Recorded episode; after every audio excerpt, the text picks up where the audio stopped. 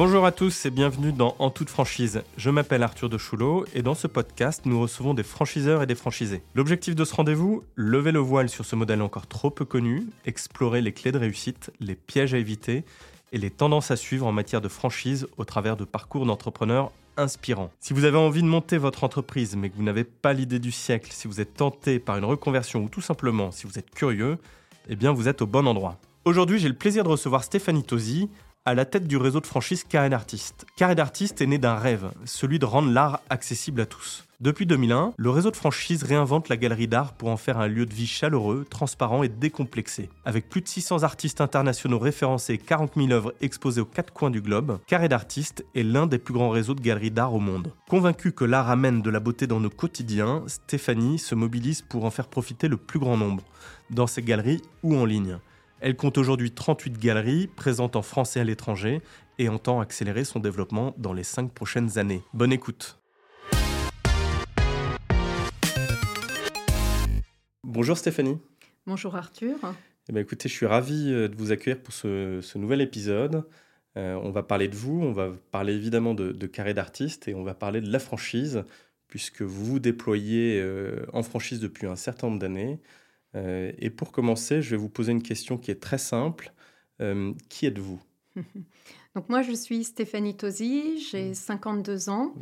J'ai créé Carré d'artiste il y a 22 ans exactement. Euh, en fait, j'ai fait une école de commerce, mais j'étais mmh. passionnée par l'art. j'ai travaillé 8 ans dans un groupe agroalimentaire et j'ai appris beaucoup, beaucoup de choses. J'ai appris la vente, j'ai appris le marketing, j'ai appris la structuration d'une grosse société. Et j'ai fêté mes 30 ans. Et là, j'ai eu un déclic. Euh, je me retrouvais plus vraiment à vendre des barres de Mars et des M&M's. Et donc, je me suis dit, il faut vraiment que je fasse quelque chose qui, qui me touche. Et en l'occurrence, l'art. Donc, j'ai fêté mes 30 ans. J'ai eu ma fille. Et elle avait 6 mois. J'ai tout claqué. Et j'ai créé Carré Est-ce que l'art, c'est une passion pour vous? Oui, l'art, c'est une passion. Déjà, je peignais. Avant de, créer Carré d'artiste, je, faisais les beaux-arts en cours du soir. Je peignais. J'ai arrêté le jour où j'ai créé Carré d'artiste, mais je pense que c'est une mmh. autre création dans un autre style. Donc, il paraît que depuis que je suis petite, je dis que j'allais créer une galerie d'art. D'accord. Et donc, alors, comment, comment est venue l'idée euh, Comment vous avez cheminé euh, on a l'impression que c'est un, coup de tête, mais je ne suis pas sûr que ce soit un coup de tête. Comment, comment vous avez cheminé euh, pour ouvrir votre première galerie? En fait, c'est... Je, en fait, je, je, rêvais de faire autre chose que ce que je faisais, de vendre des barres de Mars, de M&M's, même si c'est une société qui est géniale. Euh, et, je réfléchissais à quelque chose qui pouvait avoir trait à l'art, puisque mmh. c'était vraiment ma passion. Et un jour, on est en bateau, euh, on essuie une tempête et on se réfugie à Minorque. Et là, euh, on monte en haut de la ville qui est Ciutadella. Il y a mhm. une église et il y a une exposition d'artistes peintres, des œuvres papier, petit format, qui sont dans des cagettes et qui sont hyper accessibles. Je voulais tout acheter, j'ai adoré. Et je me suis dit, il y a vraiment quelque chose à faire. Et donc après, en creusant un peu, en partageant avec d'autres personnes, je me suis rendu compte qu'il y avait un concept espagnol qui s'appelait à l'époque Supermercado del Arte le supermarché de l'art, et qui vendait de l'art format papier très très et qui existe euh, toujours Qui n'existe plus. Qui n'existe plus. Et qui était pourtant assez développé en Espagne. Et donc je me suis dit, c'est génial cette idée-là. Je vais le retranscrire euh, sur des petits formats, puisqu'au départ, Carré d'artiste n'était que du petit format. Quatre formats égale un prix, puisque je trouvais que c'était pas toujours très clair dans le positionnement prix. Et me voilà partie à Aix-en-Provence pour ouvrir la première galerie sur ce concept-là. Alors, il a fallu trouver un local, il a fallu trouver des artistes. Racontez-nous un peu tout ça, comment ça s'est fait c'était l'épopée parce qu'en fait, euh, déjà, il faut trouver les artistes, puisque les artistes, ils ont un temps de création.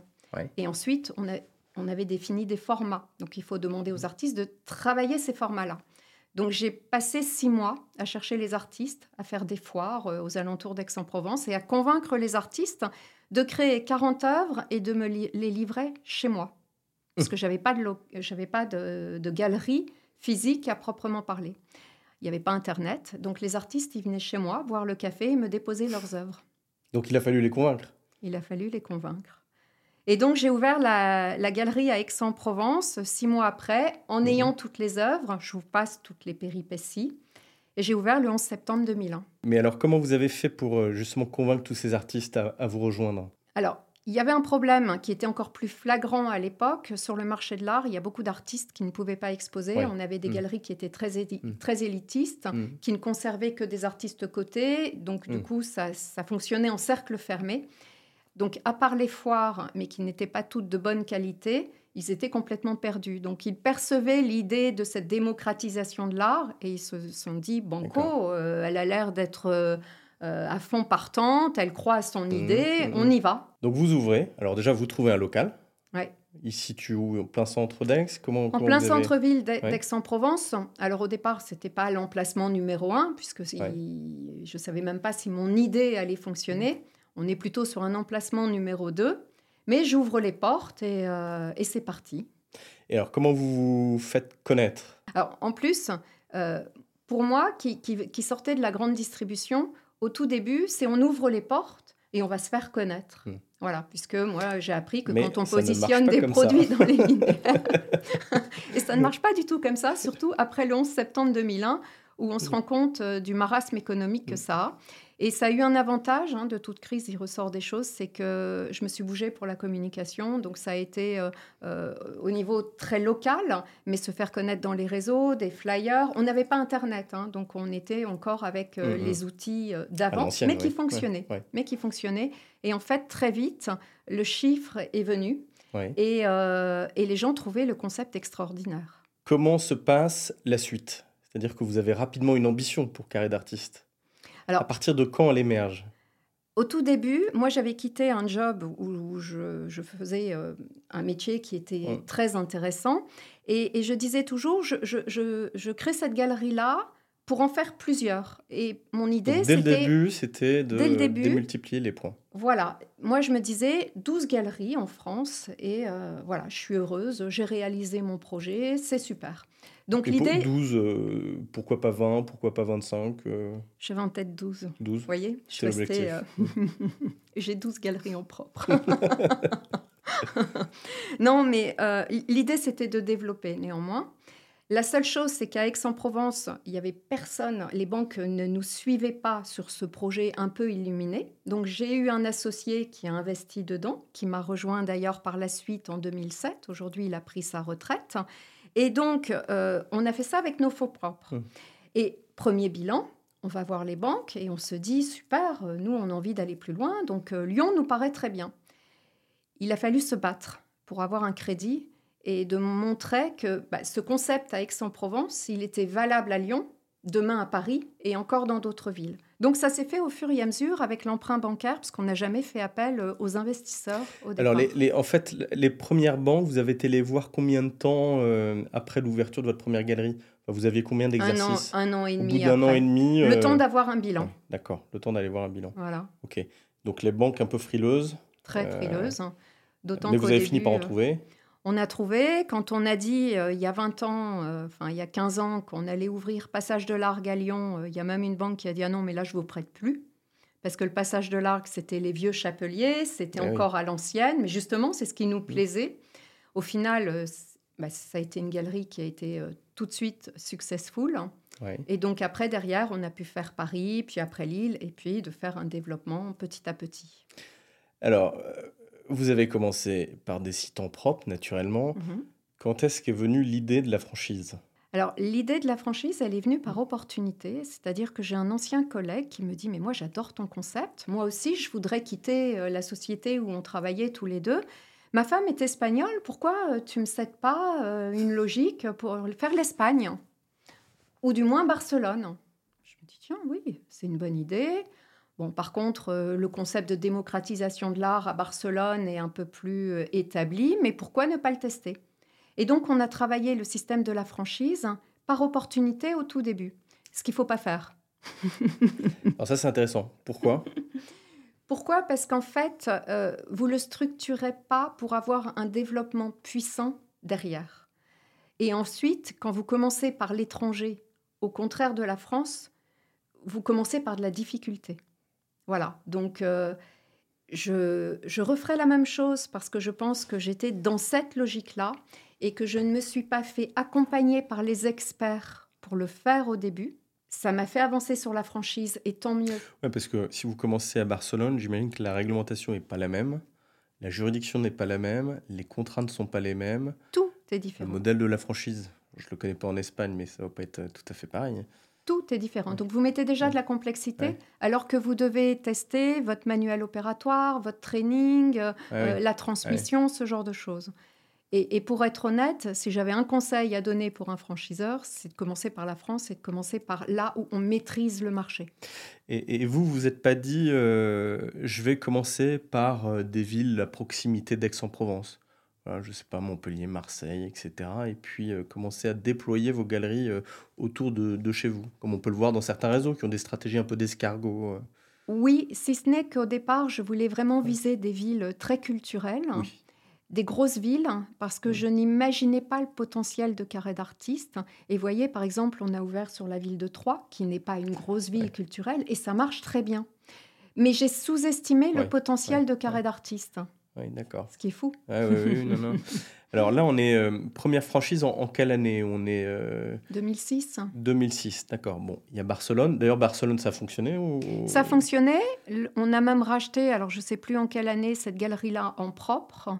Et on a, on a dû la fermer pendant la crise Covid, puisqu'elle était dans un endroit très, très touristique. On n'avait plus du tout de touristes. Il n'y avait pas d'aide de l'État comme en France.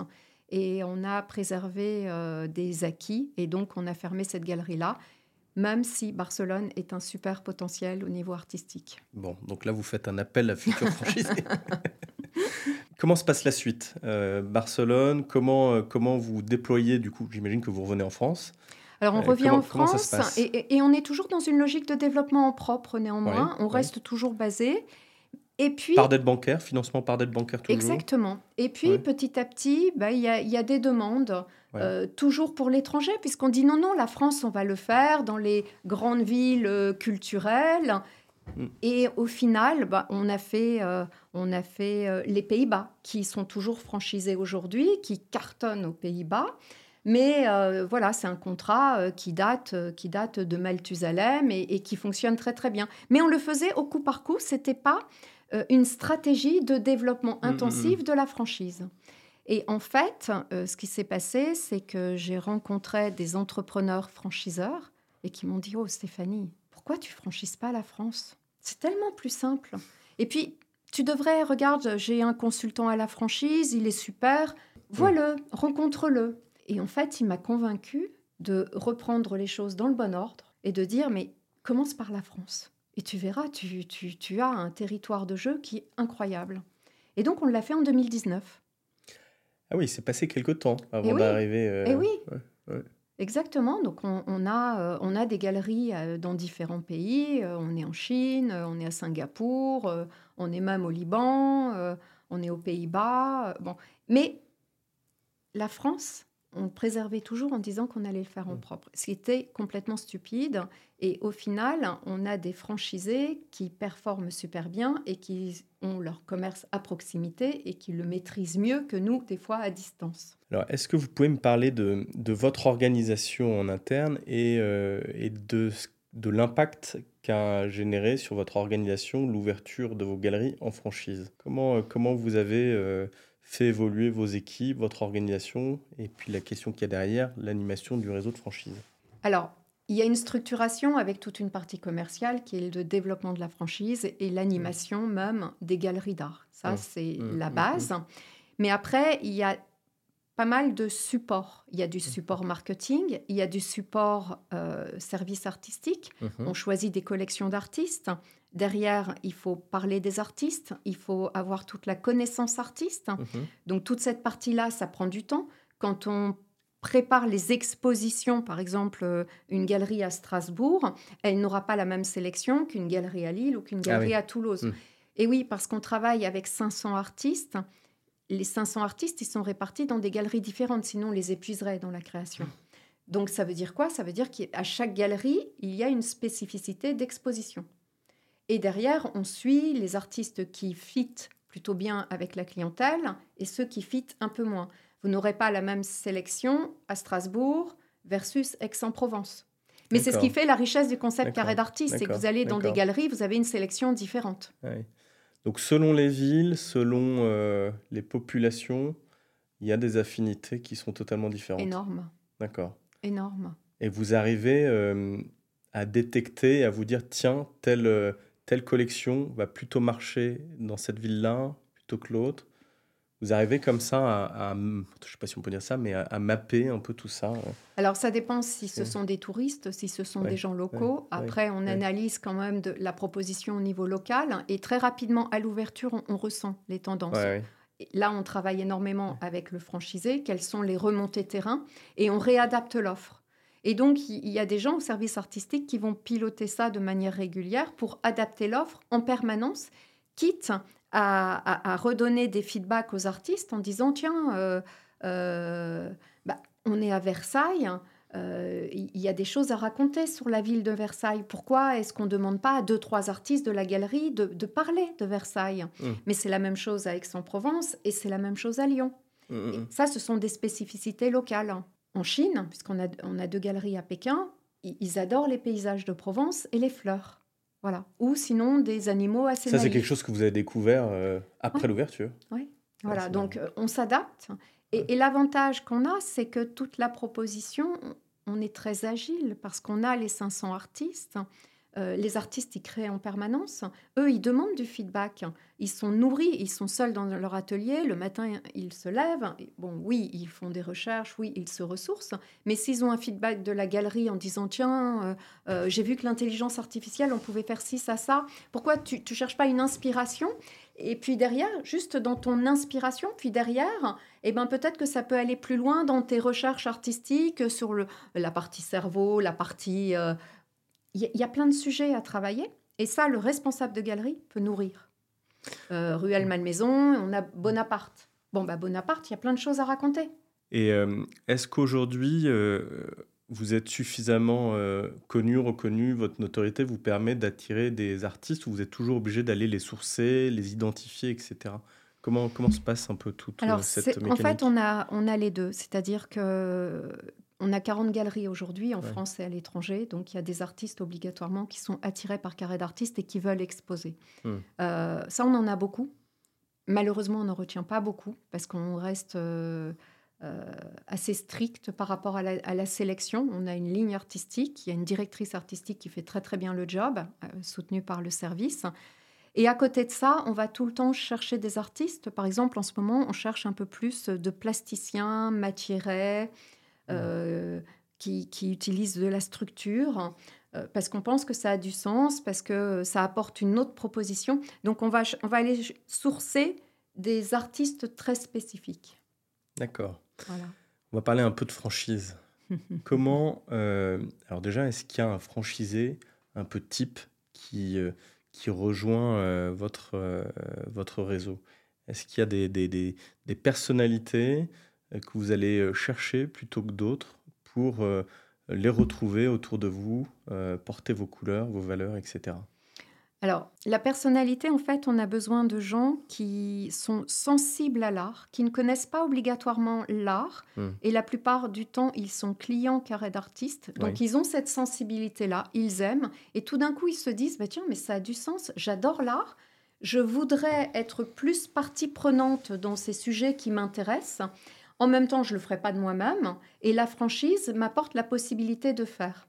Donc ce sont des gens qui ont une appétence au beau, à l'esthétique et à cette richesse culturelle, mmh, mmh, mmh. mais qui n'ont pas fait histoire de l'art, qui n'ont pas fait l'école du Louvre, qui ne sont pas artistes, mais qui ont le sens du commerce. Quand vos candidats viennent vers vous, euh, quel est le parcours de, sélection comment, comment vous organisez tout ça Et en combien de temps on peut ouvrir une galerie d'art aussi? Ça peut être assez rapide. Euh, en fait, le candidat, il postule, il envoie un dossier de mmh. candidature avec différentes questions. Euh, déjà, on va vérifier qu'il a euh, l'investissement suffisant pour ouvrir une franchise. chez Carré d'Artiste, il faut 50 à 70 000 euros. Il faut mmh. avoir une capacité pour emprunter, puisque mmh. derrière, il y a un droit à bail et il y a des travaux à payer. Euh, le droit à bail, ça dépend bien sûr de la ville, de l'emplacement, etc. Mais, donc, on va quand même vérifier que la base est là pour pouvoir ouvrir. Ensuite. Pardon, je vous, interromps Stéphanie. Le, quel est le montant de l'emprunt à peu près qu'il va falloir faire pour un Ça dépend de... la valeur du droit à bail. Et, mm. les, droits, les droits à bail, moi j'ai des exemples à, 0, 10, 20 000 euros et des exemples à 400 000 euros. Ça ne va pas être le même ratio en termes d'emprunt. Mm. Donc euh, ça, ça dépend vraiment de la ville, ça dépend des mm. aspirations. néanmoins, il y a quand même euh, ces 50 à 70 000 euros d'apport à, à, mettre. Et, après, une fois qu'on a le dossier de candidature, bah, il y a un premier call euh, qui se fait pour comprendre justement mmh. euh, l'intérêt mmh. du potentiel franchisé à faire une franchise carré d'artiste. Est-ce qu'effectivement il a bien compris le métier? Et, derrière, on, le reçoit mmh. en journée découverte à la galerie. à la galerie et au siège. Donc en fait, il doit absolument passer par un process galerie, c'est-à-dire se rendre compte de ce qu'est le métier, parce qu'on ne peut pas imaginer ouvrir une galerie sans connaître euh, le métier de, de galériste, hein, même si Carré d'artiste, c'est une galerie un peu particulière. Et puis après, au siège, bah, c'est euh, euh, voilà qui on est, voilà nos mmh. valeurs, mmh. voilà le métier. Est-ce que ça, ça peut vous convenir ou pas? Est-ce que vous avez l'impression qu'en ce moment, c'est plus difficile de réunir le financement, que ce soit bancaire ou autre? Est-ce que vous avez des difficultés de financement? Alors j'ai le sentiment que les mmh. banques mmh. Euh, prêtent moins aujourd'hui mmh. qu'auparavant. Est-ce que c'est un sentiment pour avoir eu certaines banques en ligne Elles me disent que oui, c'est plus difficile. Un, les taux sont plus élevés, donc ça, ça peut réfréner euh, certaines, enfin, certains investisseurs, hein.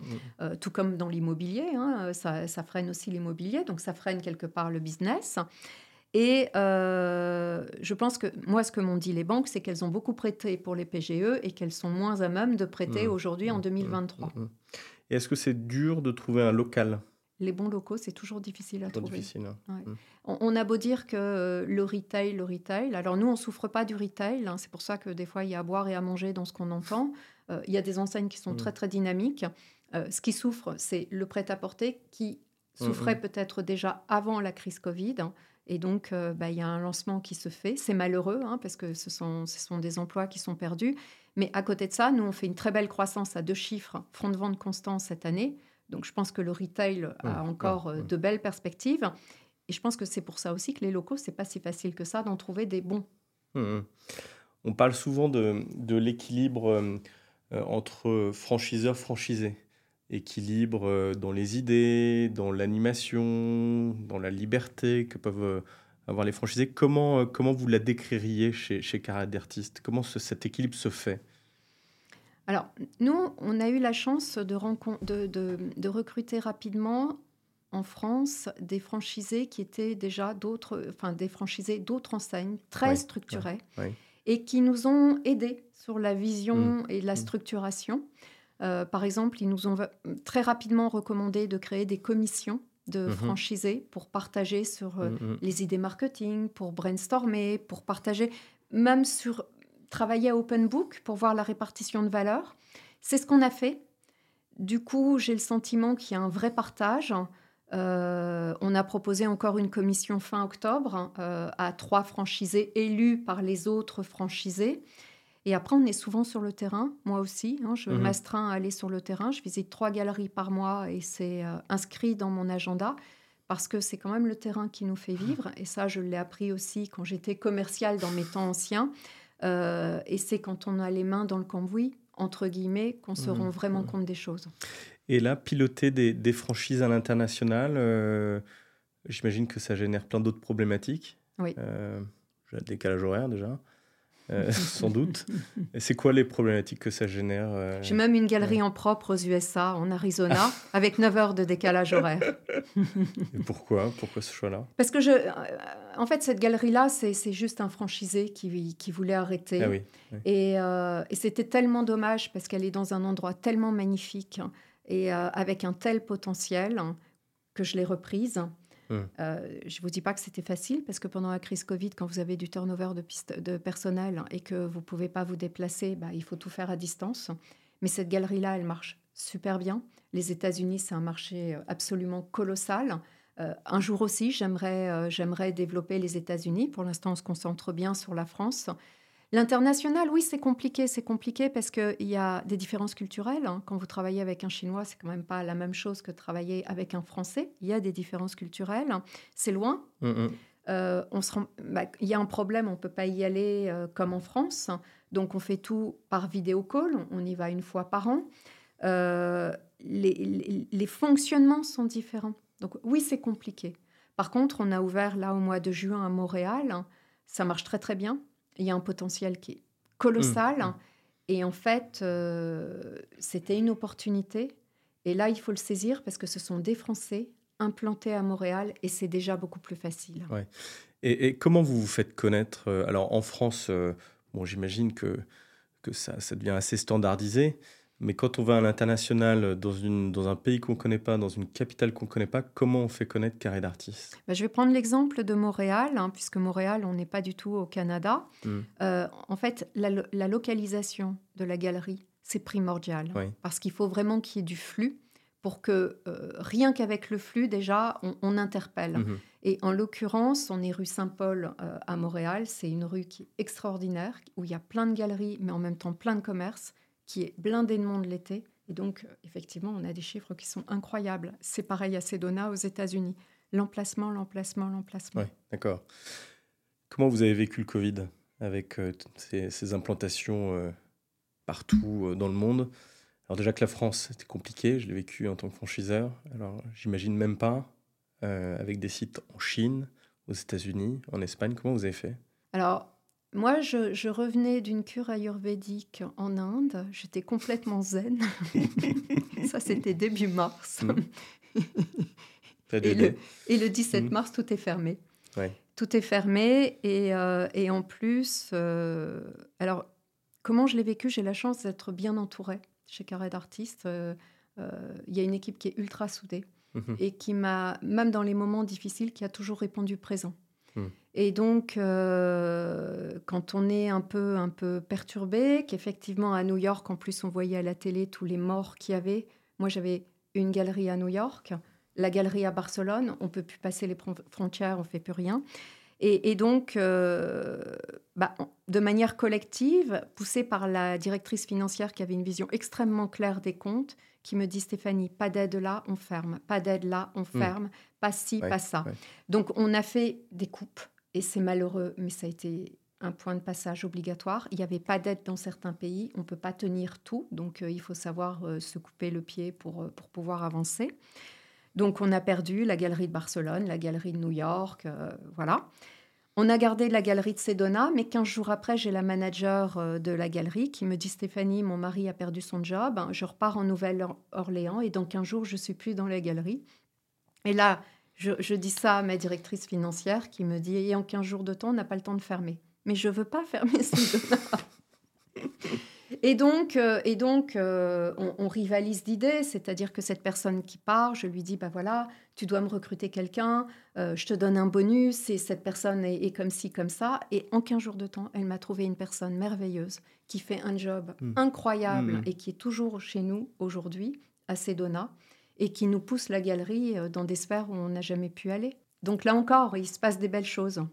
Bon, génial. Si on fait un petit flashback euh, sur les choses que vous, euh, sans doute, ne, ne referiez pas. Alors, Barcelone, on en a parlé, mais est-ce qu'il y a des choses que, que vous feriez autrement?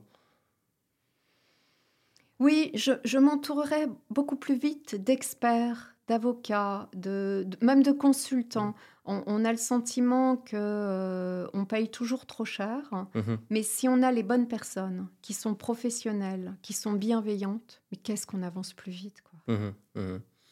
Donc, les fonctions clés qu'il faut euh, absolument quand on veut créer son réseau, c'est quoi? Euh, le bon avocat pour avoir le bon Mhm. contrat. Moi, j'ai pu avoir des contrats qui étaient mal ficelés euh, dans certains pays parce que justement, on ne connaît pas toujours la partie juridique Mhm. et ça a pu être un peu bancal. Donc après, ça, ça engendre des frustrations d'un côté ou de l'autre. Euh, de la structuration, parce que mine de rien, on s'invente pas franchiseur. Et il suffit pas d'avoir des points de vente en propre en se disant bah, c'est bon, j'ai le savoir-faire. Il faut le formaliser. Il faut savoir faire les trainings. Il faut savoir transmettre. Il faut savoir accompagner. Tout ça, ça se structure. Et donc, des compétences extérieures qui interpellent, je trouve que c'est Mhm, plutôt mhm. pas mal. et voilà, c'est déjà pas mal. Vous parliez d'un DAF qui vous a aidé pendant la période du Covid. À partir de quand vous avez intégré cette compétence? Alors moi, en 2018, j'ai mon associé qui a pris sa retraite. Donc à ce moment-là, j'ai fait rentrer des investisseurs. Hmm. Et aujourd'hui, je travaille avec BPI, Sophie Paca et Laurent Dassault. Hmm. Et ces gens-là m'ont très fortement recommandé de structurer la partie finance qui ne l'était pas complètement. Et en lien avec l'un des investisseurs, on a reconstruit ça et j'ai pu recruter une, une, directrice financière qui a été très efficace. D'accord. La suite, carré d'artiste, les ambitions pour carré d'artiste, euh, l'international, j'imagine, la France toujours. C'est quoi les grands plans de développement de carré d'artiste sur, sur les prochaines années? Alors, Aujourd'hui, on a 40 galeries et en fait, au plus on avance et au plus on sent le potentiel de carré d'artiste. Après, il faut le faire euh, étage après étage mmh. parce qu'on a pu aller vite à certains endroits et se rendre compte qu'il faut prendre le temps. Mmh. Par exemple, cette année, on voulait faire 12 euh, à 15 galeries. En fait, on en fera moins parce qu'on a de la difficulté pour trouver les locaux, parce qu'effectivement, il faut le financement bancaire, mmh. parce qu'il faut trouver les bons franchisés. Et il est plus important de prendre le temps de trouver les bons franchisés que d'intégrer un qui n'est pas fait pour ce job-là. Voilà. Donc au final... D'ailleurs, parenthèse, ça vous est déjà arrivé de, de, faire des erreurs, si on peut le dire comme ça Bien sûr. De recrutement, etc. Bien sûr. Hum. Euh, de faire des erreurs, de ne pas choisir la bonne ville. Euh, on a ouvert à Brest, on a refermé euh, un an après. Je pense que la personne n'était peut-être pas complètement faite pour ça et la ville de Brest était compliquée pour, pour avoir un carré hmm. d'artiste à cet endroit-là. Alors là, c'est aussi intéressant. La personne n'était peut-être pas faite pour ça. Ça, vous pouvez détailler? C'est assez délicat, mais il faut, il faut avoir cette curiosité artistique et il faut, il faut vraiment avoir envie de rentrer en lien avec les artistes, de comprendre leur travail, de les accompagner. C'est n'est hmm. pas un hmm. travail qui s'improvise, ça s'apprend, mais il faut avoir cette logique curieuse, euh, challenge et d'aller chercher toujours les plus belles œuvres pour les présenter en galerie. Et il faut que toutes les œuvres présentées en galerie, on soit fiers de les présenter. Alors on en revient aux ambitions de Carré d'artiste sur les prochaines années. C'est du développement. Euh, en fait, il y a plusieurs choses. C'est un, on a beaucoup travaillé l'image de la marque. Euh, je pense qu'il y a un travail remarquable qui a été fait puisqu'on met en avant tout le travail de curation qu'on a chez Carré d'artiste.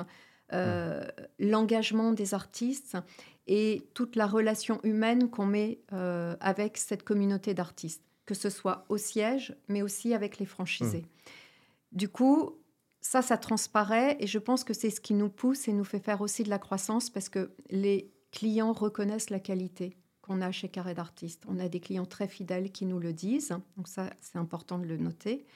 Ce travail-là, on le poursuit. Et vous, vous parliez du site Internet. Le site Internet, il porte cette image. Mmh, voilà. Mmh, mmh, on, passe beaucoup de temps. Et à côté de ça, il y a du développement. Le développement, il va se faire surtout en franchise. Beaucoup moins en propre, beaucoup plus en franchise parce que je crois à la franchise et je crois à la capacité des franchisés à pleinement réussir. On a des exemples qui se passent admirablement bien. En plus, une motivation qui porte et qui est incroyable. Et ça, on veut le pousser. Donc après, vous dire combien de galeries je veux plus m'engager entre les locaux, les, recherches de financement, etc. La France, il y a encore plein de territoires. Mmh. Euh, on n'est pas présent à Nantes, on n'est pas présent à Bordeaux, à Montpellier, à Rennes. Enfin, il y a encore une multitude de territoires à conquérir. Et après, l'international, il y a la Belgique qui est à côté. Moi, je suis ch'ti. Je crois beaucoup à la Belgique. Je pense qu'il y a un potentiel énorme. Les pays du Nord, de la même façon. Et puis après, euh, le Canada, les États-Unis, c'est un terrain de jeu aussi. Mmh. Mais on va mmh. le faire au fur et à mesure. Merci Stéphanie. Vous m'avez donné envie d'ouvrir une galerie aussi. Alors on en reparlera après. Euh, merci pour ce, pour ce moment. Et puis, euh, et puis félicitations aussi pour le, le prix que vous avez gagné lors du Grand Prix de l'Express Franchise en juin dernier. Merci à vous Arthur et un grand bravo. Vous menez un travail remarquable. Merci Stéphanie. à bientôt. C'est la fin de cet épisode. Merci d'avoir écouté le podcast en toute franchise. N'hésitez pas à nous partager vos avis en commentaire, à nous encourager. Et si vous souhaitez être notifié de prochains épisodes, pensez à vous abonner. Je vous dis à bientôt pour un nouvel épisode.